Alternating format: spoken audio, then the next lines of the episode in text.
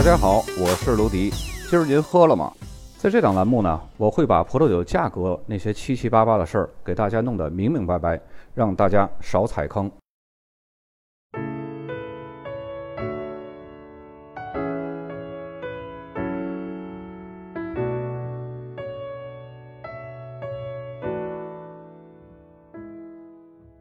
马尔凯大区位于意大利的中东部，首府是安科纳。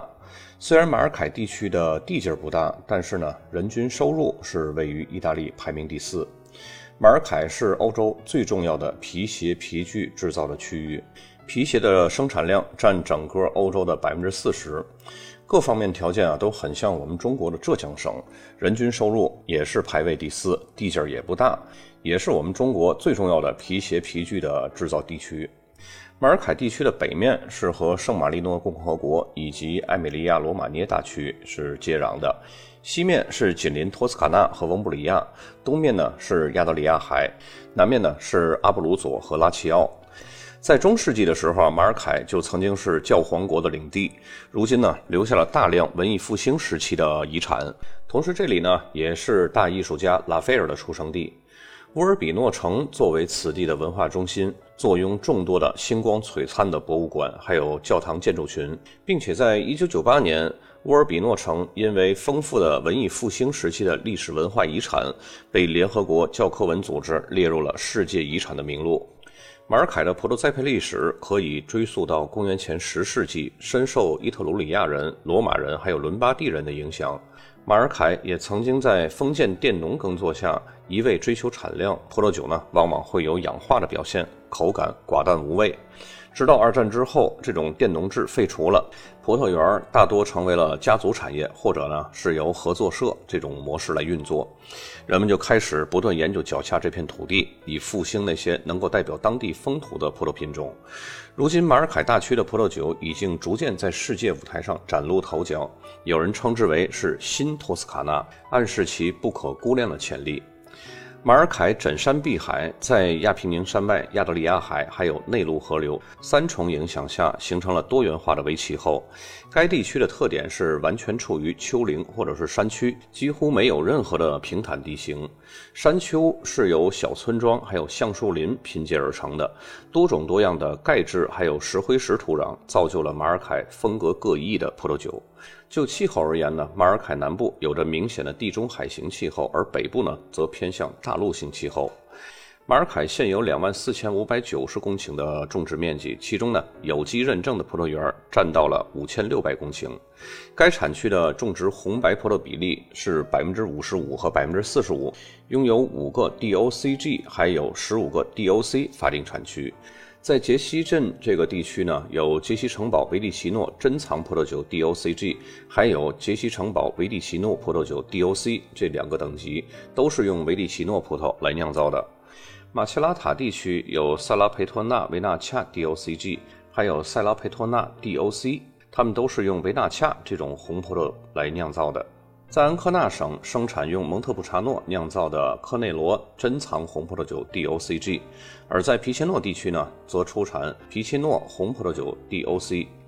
卡梅里纳山谷的马特利卡地区，则是马特利卡维蒂奇诺珍藏葡萄酒 DOCG，还有马特利卡维蒂奇诺 DOC，以及在阿斯克利皮切诺地区生产的奥菲达 DOCG，还有法莱里奥 DOC。在整个马尔凯地区，最出众的白葡萄品种当属维蒂奇诺。这个品种酸度非常高，适合酿造品质上乘的白葡萄酒。酿出来的酒拥有很好的结构，常常呢会霸占酒评家的白葡萄酒最佳榜单。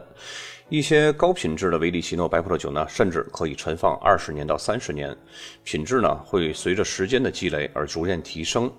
维蒂奇诺这个葡萄品种的名字呢，原意是绿色的小家伙，这个名字的寓意呢是非常贴合它在马尔凯中部酿造的葡萄酒。这种酒呢会呈现出典型的稻草色，带有明显的绿色色调，并且呢具有相应的绿色水果还有植物香气。偏向草本植物和新鲜的青苹果的味道，爽脆的酸度和令人愉悦的略带苦味的回味，以及烤杏仁的味道相得益彰。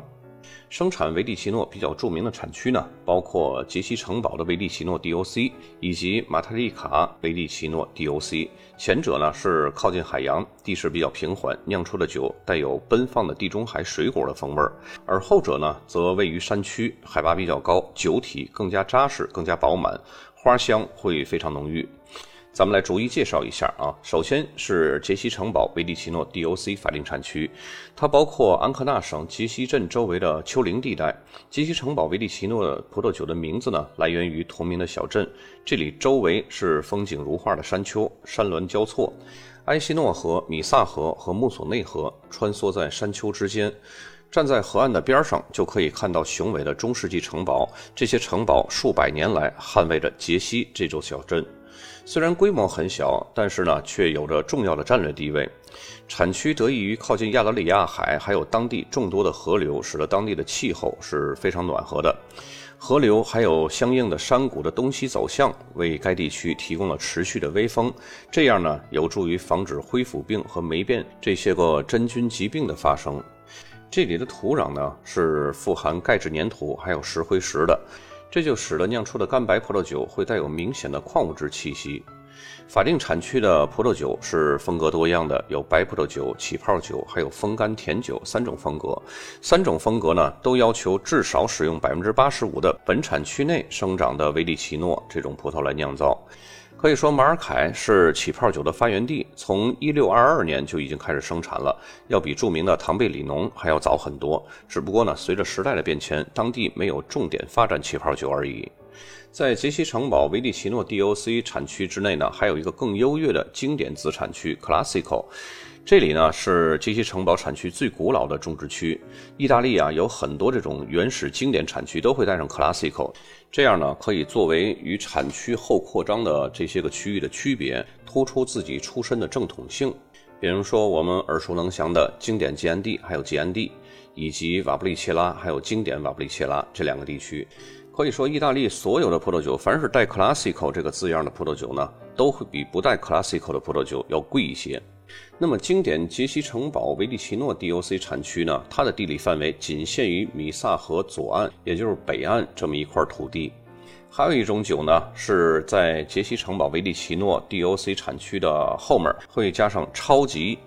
比如说我们比较耳熟能详的皮埃蒙特产区的超级阿尔巴的巴贝拉，以及超级瓦布利切拉这些个超级呢，凡是带超级字样的，都表示酒精含量会多零点五度。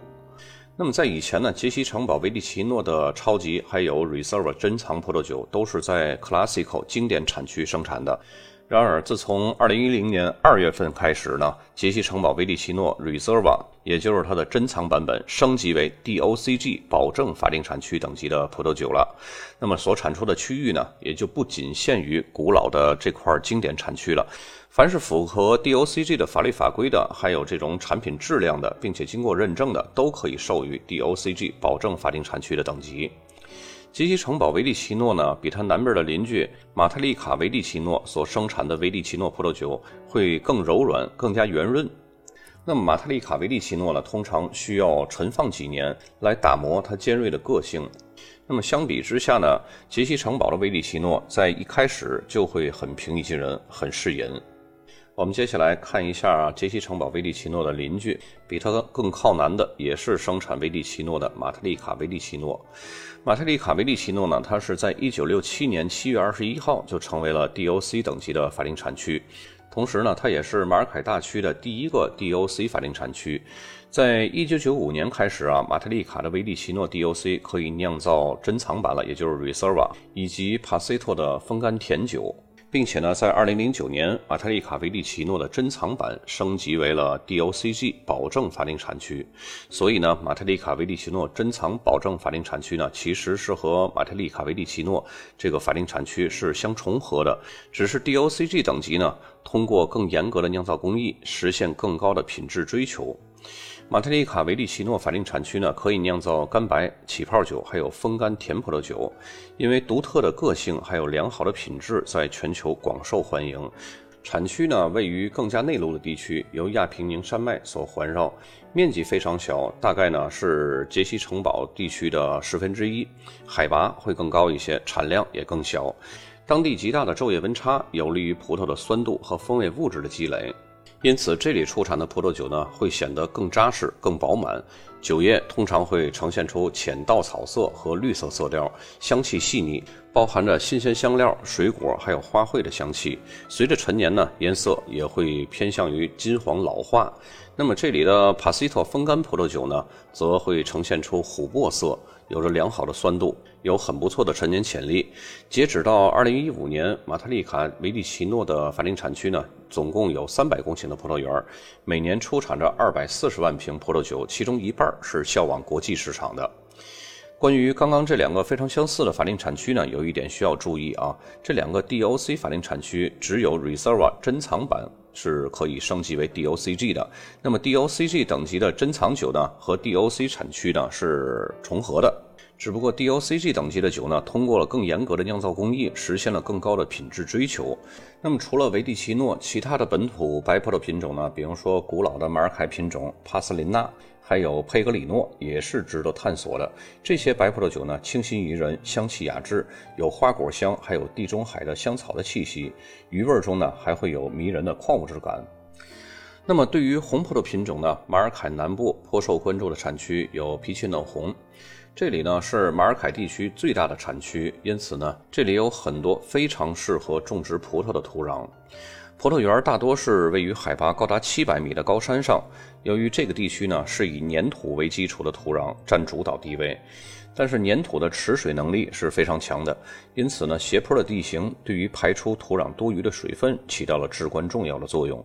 整个的皮切诺红葡萄酒产区是属于地中海型气候，年降雨量是大约八百毫米，主要呢是集中在冬季月份，夏季呢则是炎热干燥。这里的葡萄酒呢，必须是由百分之十五到百分之五十桑娇维塞，还有百分之三十五到百分之五十的蒙特布查诺酿制而成的。如果想让葡萄酒获得超级的称号，酒精度呢还要达到十二度，并且在橡木桶中至少陈年十二个月。曾经被皮切诺红葡萄酒 DOC 产区所覆盖的奥菲达产区，在二零零一年获得了自己独立的 DOC 法定产区的称号，并且呢，在二零一一年的六月份被进一步提升为 DOCG 保证法定产区的等级。产区内总共是生产三种 DOCG 等级的葡萄酒，分别是两种白葡萄酒，一种红葡萄酒。两种白葡萄酒呢，是由奥菲达帕斯林纳 DOCG 以及奥菲达佩格里诺 DOCG。这两种 DOCG 等级的白葡萄酒必须各自含有奥菲林纳或者是佩格里诺至少要含有百分之八十五以上的含量。其他的混酿品种呢，可以使用本地的非芳香型的葡萄品种。那么，奥菲达帕斯林娜可以酿制成静止酒、起泡酒，或者是帕西托的风干葡萄酒。而奥菲达佩格里诺白葡萄酒呢，则要求酒精度至少都要在十三度以上，酒体饱满，而且呢，酸度要求的比较高，是一款寿命比较长、比较适合陈年的白葡萄酒。那么奥菲达红葡萄酒呢，则是一款主要由蒙特布查诺为主的混酿葡萄酒。蒙特布查诺的比例呢，不得低于百分之八十五，其余部分呢，最多可以包含阿斯克利皮切诺省其他允许添加的红葡萄品种，但是不能超过百分之十五。葡萄酒在上市之前呢，必须要经过二十四个月的陈化，其中十二个月必须在橡木桶中陈酿。另一个生产红葡萄酒比较有特色的产区呢，是科内罗红葡萄酒 DOC。这个产区呢，是在1967年获得的 DOC 等级。产区覆盖了亚得里亚海还有亚平宁山脉之间的安科纳西南部地区，也就是科内罗山斜坡上的一小块区域。它的葡萄园呢，坐落在富含矿物质的白垩土还有粘土上，加上大陆性气候，为葡萄种植提供了非常理想的土壤。这里是以蒙特布查诺为主，占比呢需要达到百分之八十五以上，其余不到百分之十五的葡萄呢可以添加桑娇维塞。由于这里所产的葡萄酒蒙特布查诺占比会比较高，所以呢葡萄酒的颜色会更加深邃，单宁感呢会更加强劲。还会带有葡萄品种比较典型的浓郁的黑樱桃，还有地中海香草的芳香。当地的科内罗珍藏红葡萄酒，也就是 Reserva 版本，是在2004年被提升为 DOCG 的地位。这种葡萄酒要求的最低酒精含量必须要达到12.5度。并且呢需要陈年两年以上。那么一些制作比较精良的科内罗珍藏红葡萄酒，通常呢可以存放长达十年以上。大多数的珍藏版本呢，都是由百分之百的蒙特布查诺制造而成的，和科内罗红葡萄酒 DOC 的要求至少使用百分之八十五蒙特布查诺有一些不一样。生产商呢，通常是不会使用允许添加的百分之十五的桑娇维塞进行混酿的，这样呢，可以保持蒙特布查诺品种的纯粹性。而且在很多酒标上呢，科内罗珍藏红葡萄酒当中的那个 Rosso。是会被省略掉的，直接标注就是科内罗珍藏 DOCG。除了以上四个产区之外呢，马尔凯还有一种很特别的红起泡酒，叫塞拉佩托纳维纳恰保证法定产区起泡酒。主要采用的品种呢是马尔凯地区本土的黑维纳恰。按照规定呢，这个保证法定产区的起泡酒至少要使用百分之八十五以上的黑维纳恰来酿造的。这种酒呢，最特别的地方就在于它的酿造过程。每一瓶塞拉佩托维纳恰都需要经历以下的三次发酵。第一次发酵呢，是每年十月左右，对一部分采收下来的新鲜葡萄进行压榨、浸渍、发酵，得到了基酒。那么第二次发酵呢，将采收下来的另一部分葡萄，大约是至少百分之四十吧，来进行风干。风干过程呢，可以在葡萄藤上，或者是摘下来风干。当葡萄的潜在酒精度可以达到十三度的时候，再去进行去梗啊、压榨呀，这样获得的风干葡萄汁呢，再添加到第一次发酵所获得的基酒当中，再引发缓慢的第二次发酵。这次发酵大约的时间呢是两个月。酒精发酵之后呢，还要经过苹果酸乳酸发酵以及酒肉酸沉淀，这样呢，酒液中的酸度还有单宁含量都会有所减少。那么第三次发酵呢，是将第二次发酵所得到的这个酒液放入加压的大罐中进行扎马法发酵，也就是罐式发酵法，这样呢，就会得到带有二氧化碳的起泡酒了。那么发酵过程中呢，罐内的压力要保持在五个标准大气压。发酵呢会持续两个月的时间，最终呢会得到塞拉佩托纳维纳恰红葡萄起泡酒。那么根据最终的残糖含量不同呢，这个起泡酒呢可以分为干型和甜型。这种起泡酒的外观会呈现出宝石红色，带有紫色的反光，气泡是非常丰富而且持久，具有非常成熟的接近于果酱的那种黑色莓果的味道，鲜明的肉草气息以及肉桂、八角、茴香，还有一丝异域香料的气息，酸度是非常愉悦的，酒体饱满，单宁却并不突出，余味是略苦，但是呢不失平衡。也许正是由于繁琐的这种酿造工艺，塞拉佩托纳维纳恰起泡酒保证法定产区的葡萄酒产量是十分有限的。产区内葡萄总种植面积只有六十六公顷，散布于崇山峻岭之间。这种起泡酒的历史呢，可以追溯到十五世纪。产区距离亚得里亚海大约六十公里。一九九七年被划入为 DOC 法定产区，随后呢，在二零零三年升级为 DOCG 保证法定产区。也是目前意大利唯一一个保证法定产区级别的红葡萄起泡酒产区。在这里啊，有一点要注意，上期我们讲到伦巴第大区也用到很多唯一和第一的起泡酒。这里呢，我要说明的是限定条件不一样。上期我们讲到了那个叫弗朗齐亚柯达，那个是第一款授予 DOCG 等级的起泡酒，而且呢是用传统法。而今天我们讲到了塞拉佩托纳维纳恰是用罐中发酵法，而且呢是红起泡酒。所以呢，它能被誉为是唯一一个保证法定产区 DOCG 等级的红起泡酒产区。因此呢，大家不要把这个限定条件搞混了。除此之外呢，安科纳北部种植的拉奎玛这种葡萄也是非常有趣的。产区呢是拉奎玛莫罗阿尔巴 DOC。可以说这种葡萄酒呢，它是意大利如今非常热门的一款红葡萄酒之一了。拉奎玛的本意是眼泪的意思。这种葡萄酿造的葡萄酒呢，会散发着极为浓郁的花香。那么接下来呢，我们来一起看酒标。首先，第一张酒标就是刚刚我们介绍的五个 DOCG 之外的最后介绍那个拉奎玛莫罗阿尔巴 DOC。左上角箭头指向那三行字就是拉奎玛，然后下面那行呢是莫罗阿尔巴，在它们之下的那一行比较小的一长串的字是 DOC 的全拼。接下来酒标呢写的非常规整，一共是三行。左边靠中上部这一行呢是奥菲达，这是个产区名。然后中间那行是 DOC，然后最下面那行呢是葡萄品种帕斯林纳。那么刚刚我们说过，这个产区呢，它是在2001年获得的独立 DOC 的法定产区，在2011年6月份升级为 DOCG 保证法定产区。那么现在看大家看酒标这个年份呢是2008年，所以呢它只能是 DOC，因为那个时候它还没有升级为 DOCG 等级的保证法定产区酒了。那么接下来这个酒标依旧是奥菲达的，左上角箭头那个花体字指向的就是奥菲达。那么中间这行呢，看这个时候就已经成为了 DOCG 保证法定产区了。那在它下面呢是葡萄品种佩格里诺。刚刚我们也介绍佩格里诺这个白葡萄酒呢，它要求是酒精度至少要十三度，而且呢非常耐陈年。再接下来这个葡萄酒呢，左边这个中下部的箭头一行就全给它指明了。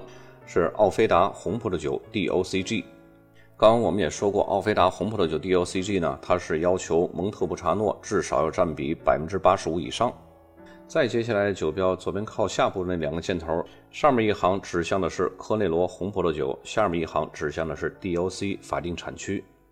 那么再接下来这个葡萄酒呢，就是科内罗红葡萄酒珍藏版的 DOCG 等级了。大家看到左边箭头指向的是科内罗 DOCG Reserva，科内罗这个地区也是只有 Reserva 珍藏版本才可以叫 DOCG 等级。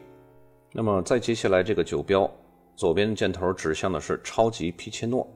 我们刚刚有介绍皮切诺红葡萄酒产区，那么超级皮切诺呢，只要是加上这个“超级”两个字的，一定在酒精度都会高上零点五度。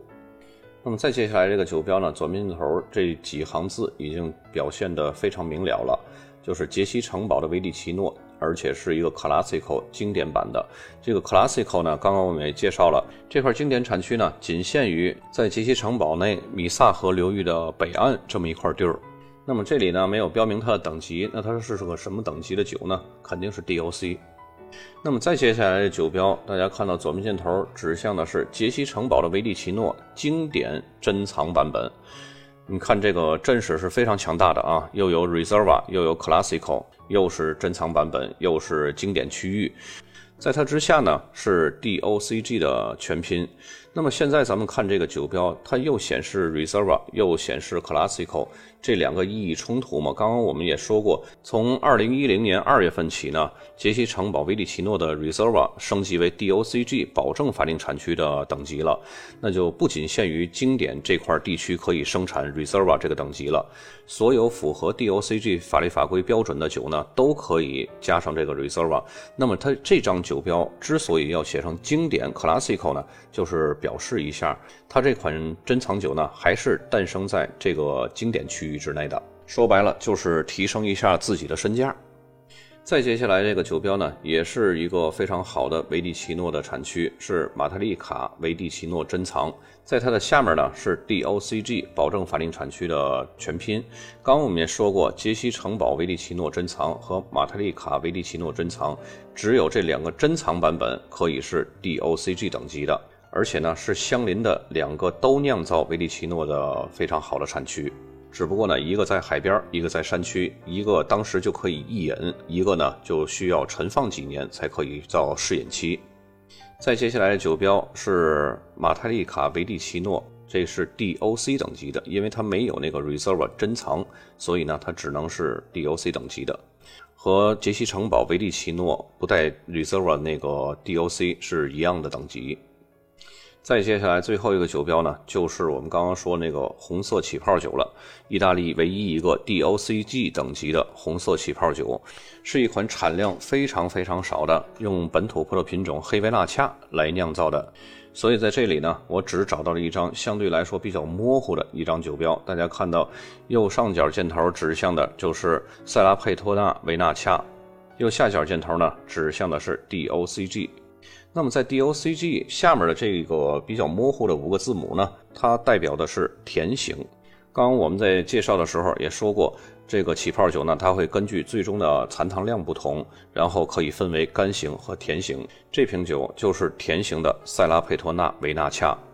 那么本期节目呢，咱们就到这儿，下期再见。